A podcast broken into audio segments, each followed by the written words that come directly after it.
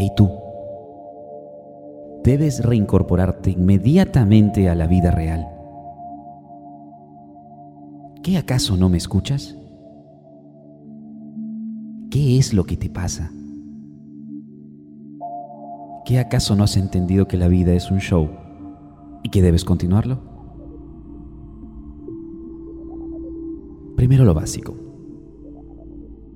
¿Dónde te duele? ¿Acaso sientes? ¿Realmente estás ahí?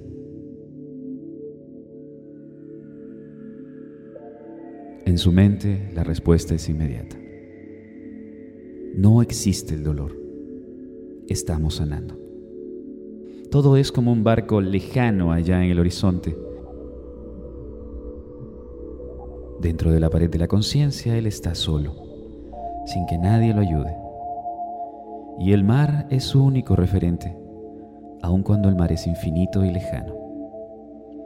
Con su dolor viaja al pasado y el presente no es más que un recuerdo. El olvido tiene mucho de memoria. Desafortunadamente sabe que esto no es real, que detrás de la pared no existe el retorno. This is not how I am.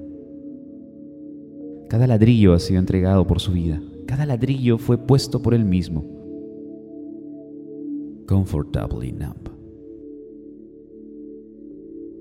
Los doctores intentan nuevamente los trucos de siempre, los trucos de la realidad. La medicación es su respuesta. Y la única vía a través de la pared es la pared física, que es la única que pueden entender. Simplemente lo inyectan.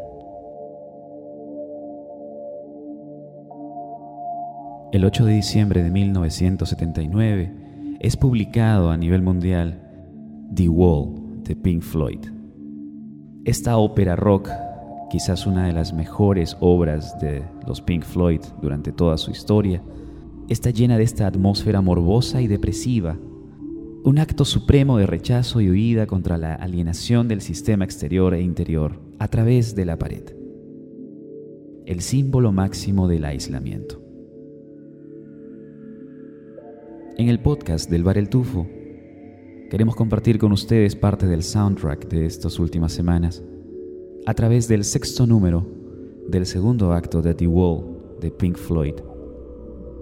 Esta canción se llama Comfortably Numb.